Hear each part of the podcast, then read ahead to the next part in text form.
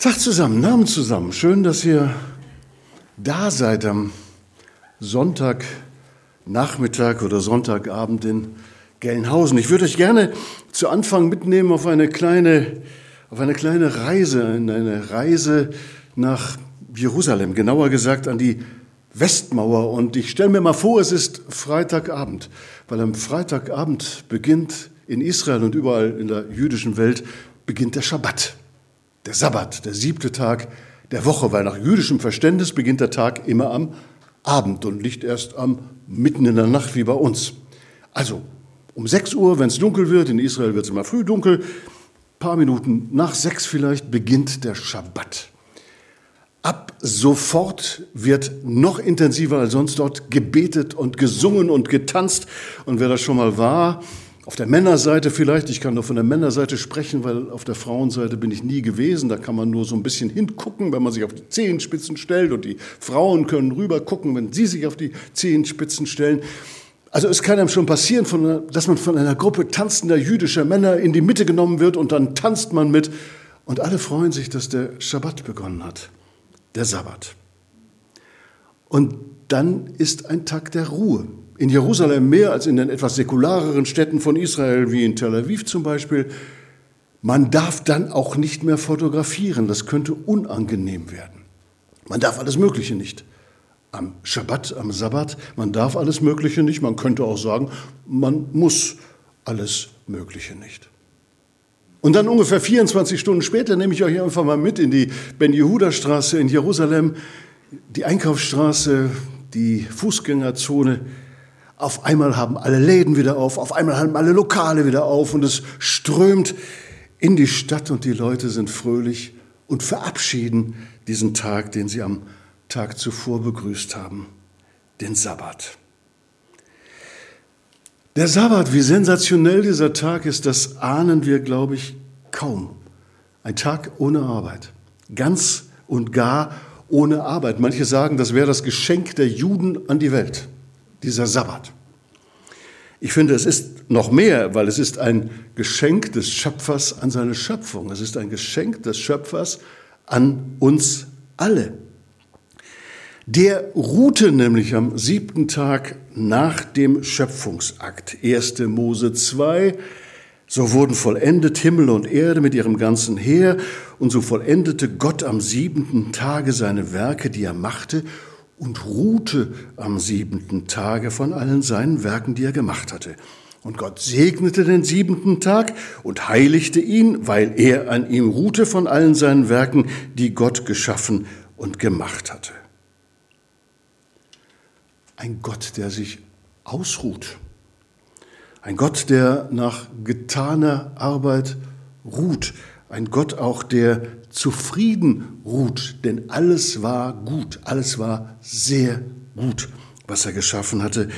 Ein Gott, der, der in sich ruht und der diesen Ruhetag heiligt, diesen Ruhetag quasi zu einem eigenen Tag für sich macht, für den Himmel macht und der damit auch die Ruhe heiligt. Ein göttliches Privileg, einfach sich mal ausruhen dürfen. Nein, Gott teilt dieses Privileg mit seiner Schöpfung. Viel später in der Wüste, nachdem Mose das Volk befreit hat aus der Sklaverei in Ägypten, gibt er ihnen zehn Gebote und dieses Gebot ist auch dabei, 5. Mose 5, das kann man sich ganz gut merken. Den Sabbattag sollst du halten, dass du ihn heiligst, wie dir dein Gott geboten hat. Sechs Tage sollst du arbeiten und alle deine Werke tun, aber am siebenten Tag ist der Sabbat, der Schabbat des Herrn deines Gottes. Da sollst du keine Arbeit tun. Auch nicht dein Sohn, deine Tochter, dein Knecht, deine Magd, dein Rind, dein Esel, all dein Vieh auch nicht dein Fremdling, der in deiner Stadt lebt, auf das dein Knecht und deine Magd ruhen gleich wie du. Denn du sollst daran denken, dass auch du Knecht in Ägyptenland warst und der Herr, dein Gott, dich von dort herausgeführt hat mit mächtiger Hand und ausgerecktem Arm. Darum hat dir der Herr, dein Gott, geboten, dass du den Sabbattag halten sollst. ein schier unfassbares Gebot. Keine Arbeit. Jede Woche, ein Tag ohne Arbeit. Und nicht nur für die, die da unmittelbar angesprochen werden, sondern auch für Sklaven. Sklaven hatten damals überhaupt keine Rechte, nicht mal Recht an sich selbst. Auch sie mussten nicht arbeiten. Nicht mal die Tiere sollten arbeiten. Wo gibt's denn sowas? Sowas gibt's nirgendwo. Nirgends auf der Welt, weit und breit nicht. Und tatsächlich gab's diesen besonderen Tag für viele Jahrhunderte auch nur bei den Juden. Ein ganzer Tag, Woche für Woche, für alle. Ein freier Tag, ein Tag der Freiheit und ein Tag, an dem die Freiheit gefeiert wird. Die Israeliten konnten das, kannten das vor auch nicht. Im Gegenteil, als sie in Ägypten waren, da hatten sie zu schuften, Tag für Tag und vielleicht manchmal auch in der Nacht. Lehm, Ziegel brennen, wir kennen das aus der Bibel. Es gab keinen Schabbat, es gab keinen Sabbat, es gab keinen Urlaub, es gab keine Elternzeit, es gab das alles nicht, aber Gott hat ihnen da schon ausrichten lassen durch Mose, das steht im zweiten Buch Mose, Kapitel 6, Vers 6, darum sage den Israeliten, ich bin der Herr und will euch wegführen von den Lasten, die euch die Ägypter auflegen und will euch erretten von ihrem Frondienst und will euch erlösen mit ausgestrecktem Arm und durch große Gerichte. Das ist die Verheißung. Die kommt schon mitten in die Sklaverei. Ihr werdet frei sein. Eines Tages werdet ihr frei sein. Und ihr werdet einen Tag in der Woche haben, an dem ihr diese Freiheit ganz besonders genießen könnt und an dem ihr das mit allen Sinnen begreifen werdet, dass ihr frei seid. Diesen Tag schenke ich euch, den Sabbat. Dieser Sabbat gehört zur jüdischen DNA, der gehört zur jüdischen Identität. Vielleicht haben sie jahrhundertelang in der Zerstreuung nur deswegen überlebt, weil sie miteinander immer wieder diesen Tag gefeiert haben, weil sie sich an dem festgehalten haben. Es ist ja ein, ein Wunder, dass man kaum begreifen kann, dass ein Volk, das aus seinem Land vertrieben wird, in alle Welt zerstreut wird, dann irgendwann zurückkommt in sein Land, aber seine Identität nicht verloren hat in vielen Jahrhunderten. Und ich glaube, es hat was mit dem Sabbat zu tun, mit dem Gebot, den Sabbat zu halten und mit den Traditionen und mit den Riten, die damit zusammengehören. Das Sabbatgebot ist für fromme Juden bis heute das wichtigste Gebot.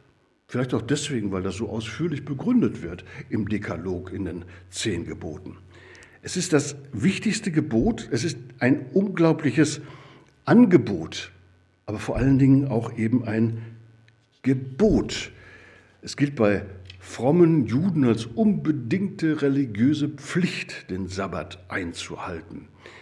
Es wird sogar denjenigen mit der Todesstrafe gedroht, das steht auch im Buch Exodus, im zweiten Buch Mose, die den Sabbat nicht halten da kriegt das auf einmal so einen etwas anderen Klang. Es ist nicht nur ein Angebot, ihr seid frei und feiert die Freiheit, sondern es ist auch ein Gebot, ein, ein Zwang. Ihr sollt wirklich an diesem Tag nicht arbeiten. Ihr sollt nicht und ihr dürft nicht. Ihr dürft nicht kochen, ihr dürft nicht telefonieren, ihr dürft nicht Auto fahren, ihr dürft nicht fotografieren. Das steht alles da noch nicht drin im zweiten Buch Mose, weil da wusste man noch nicht so richtig, wie das Gebet geht. Aber der Tag soll, soll reserviert sein fürs Gebet und es soll reserviert sein für die innere Einkehr und es soll reserviert sein für die Familie und es soll aber auch reserviert sein für Menschen, mit denen man das Leben teilt, auch für die Fremdlinge. Es ist eine besonders gottgefällige Tätigkeit, wenn man am Sabbattag einen Fremdling bewirtet. Das Judentum war ja nicht zu Ende mit dem Abschluss der, der, der Prophetenbücher, sondern das hat sich natürlich weiterentwickelt und die Rabbinen haben immer wieder ausgelegt, was denn das alles so im Einzelnen bedeutet. Und dann ist so ein ganzes Kompendium entstanden, der Talmud, in dem dann im Einzelnen steht, was das denn jetzt konkret Heißt, man hat im Talmud 39 Tätigkeiten aufgeführt, auf die man auf jeden Fall verzichten soll. Nicht zu viele Schritte gehen, tausend Schritte darf man am Sabbat gehen und viele andere Dinge, die man nicht machen darf. Und das wird bis heute in Israel, zumindest bei den Frommen, so eingehalten. Man darf zum Beispiel kein Feuer machen. Was heißt denn Feuer machen heute? Es heißt auch nicht den Lichtschalter betätigen, weil in übertragenen Sinne mache ich damit ja Feuer. Es heißt nicht kochen. Das Essen, das man zu sich nimmt, das wird am Tag vorher zubereitet und wird irgendwie warm gehalten. Wenn es warm bleibt, ist es gut, aber man darf das Feuer nicht machen. In Hotels gibt es den sogenannten Schabbataufzug. Man darf nämlich nicht auf den Knopf drücken, damit der Aufzug kommt. Was gilt auch schon wie Feuer machen, sondern das ist so eine Art Paternoster, der fährt durch und bleibt an jedem Stockwerk stehen. Man hat sich an diese Gebote zu halten, wenn man ein frommer Jude sein will. Man darf sie nur brechen, wenn Lebensgefahr besteht. Man darf auch nichts tragen, keinen Schlüssel tragen gibt ein herrliches Buch von James Michener, ein Roman, der heißt Die Quelle, so ein dickes, dicken Wälzer, den gibt es heute gar nicht mehr, höchstens antiquarisch. Da streiten sich Rabbiner darüber, während der Abfassung des Talmud, ob es am Schabbat erlaubt ist, einen Backenzahn zu tragen. Da wird es dann schon ein kleines bisschen skurril, finde ich. Und man kann beim Schabbat erleben, was man vielleicht bei vielen Dingen erlebt, dass sich Gebote und dass sich Gesetze irgendwann mal verselbstständigen. Man hat sie zu halten und man hat überhaupt nicht mehr im Blick, wofür das eigentlich gegeben worden ist. Man sieht nur noch das Gebot und man sieht nicht mehr das Angebot. Später im Neuen Testament, ihr kennt solche Stellen wahrscheinlich, streitet sich Jesus mit den Pharisäern, mit den Schriftgelehrten und sagt irgendwann mal den, den Satz, vergesst nicht, der Mensch ist nicht für den Schabbat da, sondern der Schabbat ist für den Menschen da. Die Menschen sind nicht dafür da, jetzt die Gebote und die Gesetze alle einzuhalten und, und dann ist alles gut, sondern dieser Schabbat ist ein unglaubliches Angebot des Menschen, äh, Gottes an den Menschen. Vergesst das eigentlich einfach nicht. Und trotzdem Fromme Juden sind bis heute überzeugt, wenn mal ganz Israel einen Schabbat komplett einhält, dann kommt der Messias wieder. Das finde ich schon eine interessante Geschichte. Deswegen sind die Orthodoxen, die ganz strenggläubigen Juden auch sehr darauf bedacht, dass der Sabbat eingehalten wird. Nicht nur aus Spaß, sondern die wollen auch, dass der Messias irgendwann wiederkommen kann. Und dazu gehört als Voraussetzung, dass man den Sabbat hält. Und wir haben den Sonntag. Wir Christen sagen ja, der Messias ist ja schon gekommen. Wir müssen den Sabbat nicht einhalten, damit der Messias wiederkommt. Und der Messias hat uns erlöst, nachdem er den Sabbat gehalten hat. Am Karfreitag ist er gekreuzigt worden, am Ostersonntag ist er auferstanden, am Sabbat hat er den Sabbat gehalten. Ich habe mit einem jüdischen Rabbi gesprochen, werde gleich nochmal von ihm erzählen. Und er stellte mir die kecke rhetorische Frage, sagte, warum ist euer Messias denn eigentlich erst am Sonntag auferstanden, hätte doch auch am Samstag auferstehen können. Warum hat er so lange gewartet? Und dann gab er selbst die Antwort. Er sagte, am Schabbat wird nicht auferstanden. Da ist aber auch was dran. Wir Christen feiern nicht mehr den Schabbat, wenigstens die meisten von uns nicht. Wir feiern den Sonntag als den Ruhetag der Woche. Das hat was damit zu tun, dass Jesus am Sonntag auferstanden ist. Wäre er am Schabbat auferstanden, dann würden wir vielleicht auch den Sabbat, den Samstag feiern. Er ist an diesem Tag auferstanden. Das ist der Herrentag. Manche haben gesagt, das ist der achte Tag der Schöpfung und der übertrifft deswegen in seiner Bedeutung bei weitem den Sabbat. Wir denken an die Auferstehung unseres Herrn jeden Sonntag. Jeder Sonntag ist ein kleines Osterfest für uns und irgendwie immer noch der Ruhetag, den Gott uns schenkt. Der Tag, an dem wir ausruhen, zur Ruhe kommen, zu uns selber kommen, ganz neu zu Gott kommen, Der Besuch eines Gottesdienstes ist nicht nur was, was man tun und vielleicht auch lassen könnte, sondern es gehört zu den Essentials, zu den besonderen Eigenarten jedes Sonntags irgendwie dazu. Wir kommen zum, zur Ruhe und, und das ist ganz wichtig im Getriebe unserer Zeit. Der Sonntag gehört zur christlichen DNA, zur christlichen Identität, so wie der Sabbat zur Identität der Juden gehört. Vielleicht gehört er sogar zur Identität der Menschen. Aber dieser Tag ist in Gefahr. Wir sind dabei, ihn zu verlieren. Vielleicht haben wir ihn längst verloren. In Israel kämpfen orthodoxe Juden verbissen darum, dass der Sabbat geschützt wird, manchmal sogar ausgesprochen militant. Bei uns gab es vor ein paar Jahren eine Aktion der EKD mit dem Aufkleber, ohne Sonntag gibt es nur noch Werktage. Wie lange können wir den Sonntag eigentlich noch halten als den besonderen Tag? Werktage? Das sind die Tage, an denen ich arbeite, an denen ich E-Mails verschicke und Kontoauszüge checke und einkaufen gehe. Und der Sonntag wird für viele immer mehr zum Werktag. Wir haben zwar frei, aber wir tun alles Mögliche andere weiter. Ist das eigentlich noch im Sinne des Schöpfers, dass wir den Sonntag Stück für Stück verlieren? Ist das noch gut für uns? Ist das gut für die Geschöpfe, für die Menschen, mit denen wir leben.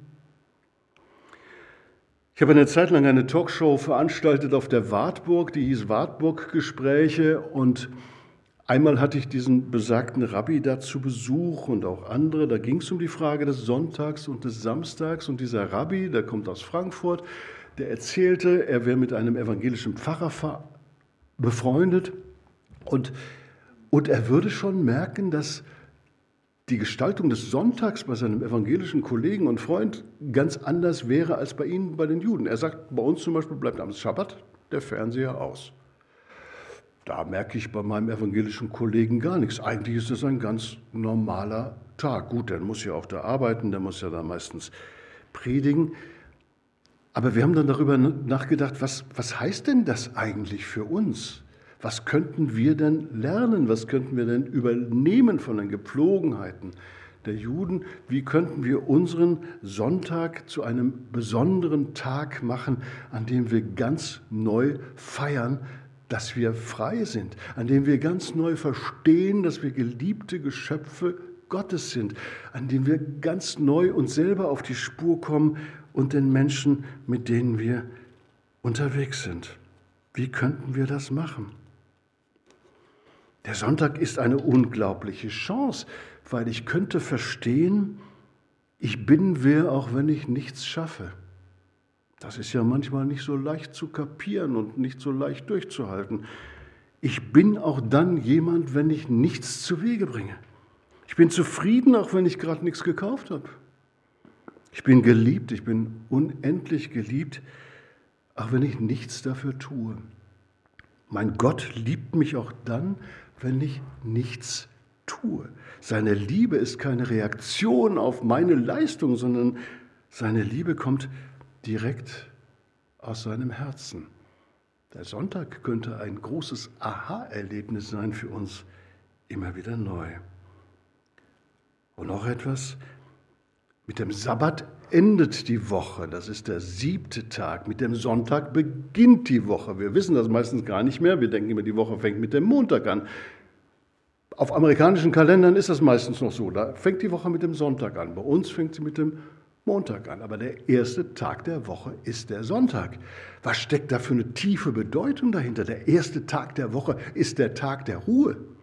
Wir beginnen mit der Zusage Gottes, dass er uns unbedingt liebt und dass er unbedingt für uns da ist und dass wir nichts tun können, um uns diese Liebe zu verdienen.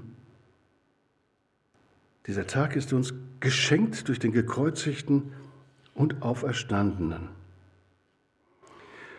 Mein Rabbi auf der Wartburg hat einen anderen Rabbiner zitiert, den Satz habe ich mir gemerkt und seitdem immer mal wieder auch zitiert. Abraham Heschel heißt dieser Rabbiner, ein Professor. amerikanischer, der sagt, der Sabbat ist dazu da, dass wir frei werden von der Diktatur der Dinge. Das habe ich mir gemerkt. Übertragen wir das auf den Sonntag. Der Sonntag ist dafür da, dass wir frei werden von der Diktatur der Dinge. Wir sind ja gar nicht so frei, wie wir immer denken. Dieses kleine süße Gerät zum Beispiel, das wir immer in der Hand haben oder wenigstens in der Hosentasche, das bestimmt doch, was wir, was wir tun und was wir denken. Die neuesten Nachrichten und die neuesten Fußballergebnisse und ein Kontostand und ob, wie es Oma gerade geht und, und, und so. Es gibt ja immer irgendwas zu gucken und immer irgendwas zu tun. Bin ich eigentlich noch derjenige, der dieses Gerät benutzt? Oder ist das Gerät längst etwas, was mich benutzt? Und das kann man ja auf andere Dinge auch beziehen, auf den Konsum und viele, viele andere Dinge, von denen ich meine, die brauchte ich alle zum Leben. Der Sonntag könnte ein Tag sein, an dem ich frei werde. Frei werde von der Diktatur der Dinge. Frei werde vielleicht auch von der Diktatur der Rollen, die ich spiele. Ich spiele ja eine Rolle. Ich habe eine Rolle zu spielen, wenn ich berufstätig bin oder wenn ich Hausfrau und Mutter bin oder was, was auch immer ich tue ich spiele Rolle, meine Rolle und ich habe diese Rolle möglichst gut zu spielen. Am Sonntag muss ich diese Rolle nicht spielen. Wer bin ich eigentlich, wenn ich meine Rolle nicht mehr habe? Wer bin ich dann eigentlich noch? Ich finde, der Sabbat ist so auch eine Lebensschule fürs Älterwerden. Denn irgendwann kommt der Tag, ich weiß, wovon ich rede, da habe ich meinen Beruf nicht mehr und dann ist das schön, wenn nochmal aufgezählt wird, was man alles war, aber man war das alles, das ist ja jetzt alles nicht mehr und so kann ich zwar sagen, ach wie schön, ich habe ja aber, ich war mal Wort zum Sonntagssprecher oder sowas, ja was habe ich davon, also, ich habe es mal irgendwann gemacht. Wer bin ich denn noch, wenn ich das alles nicht mehr bin? Wer bin ich denn noch, wenn ich das alles nicht mehr habe? Und irgendwann wirst du noch ein bisschen älter. Noch kann ich ja rumfahren und ich freue mich, dass ich noch nach Gelnhausen eingeladen werde und so. Obwohl ich da 1943 schon mal war, oder wann war das mit dem Frauenfrühstück? Es ist jedenfalls schon lange her. Aber irgendwann geht vielleicht auch das nicht mehr. Dann wirst du nicht mehr eingeladen und keiner will mehr deine Bücher lesen. Vielleicht bist du auch gar nicht in der Lage, eins zu schreiben. Und, und dann kannst du vielleicht gar nichts mehr. Ich erlebe das im Moment bei meiner Mutter, die ist im Pflegeheim mit 93,5, im Kopf noch klar, aber alles andere geht halt nicht mehr so dolle. Und sie sagt manchmal, wir Alten können aber noch beten. Irgendwann kannst du nur noch beten. Das sagt sich immer so schön und so nett.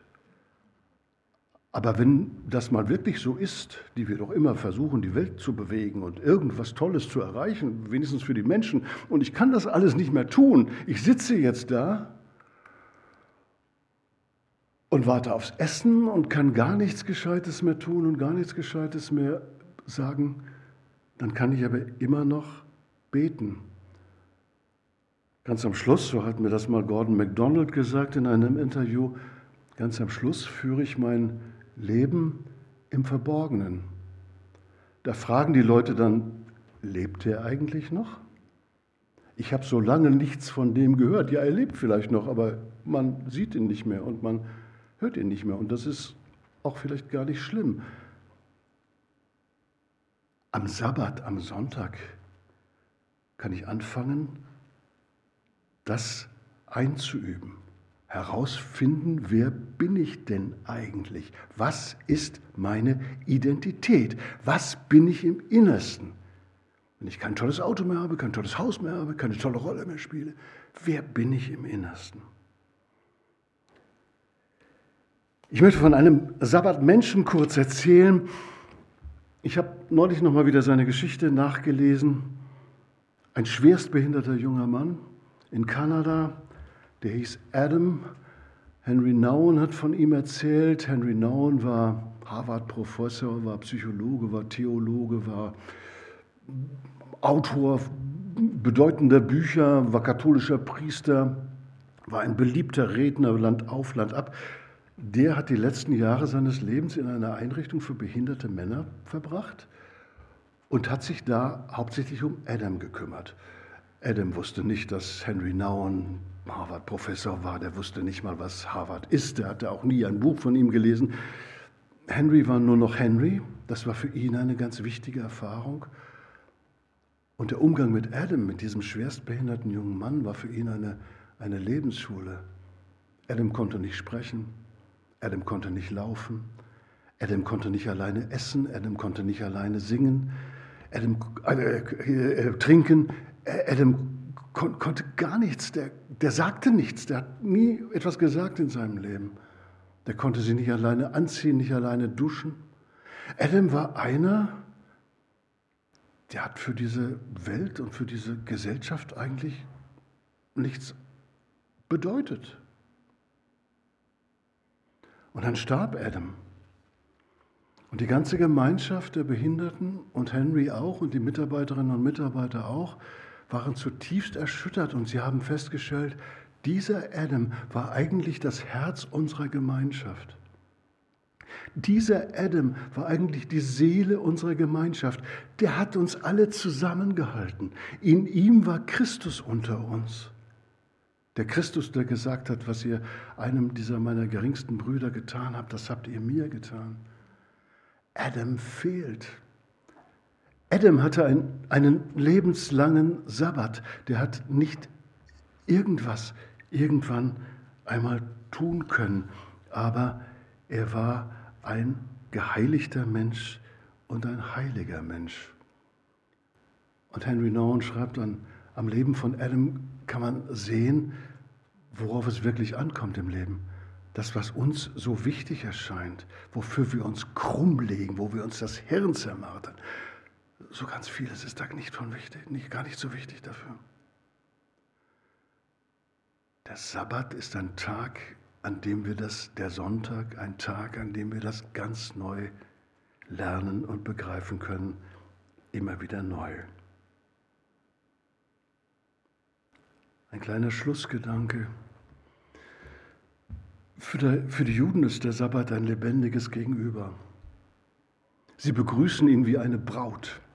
Der Sabbat ist wie eine Braut. Da werden Kerzen angezündet, der wird mit Liedern begrüßt. Ich sage der, ja, aber es ist eigentlich eine Braut. Sie wird mit Liedern begrüßt. Sie begegnen einem lebendigen Wesen, wenn sie den Sabbat begrüßen und wieder verabschieden. Wir Christen können ganz neu Christus begrüßen am Sabbat, den Gekreuzigten, den Auferstandenen und uns darüber freuen, dass er da ist und was er getan hat für uns und was er immer wieder neu tut und dass er uns so unendlich liebt, bedingungslos liebt.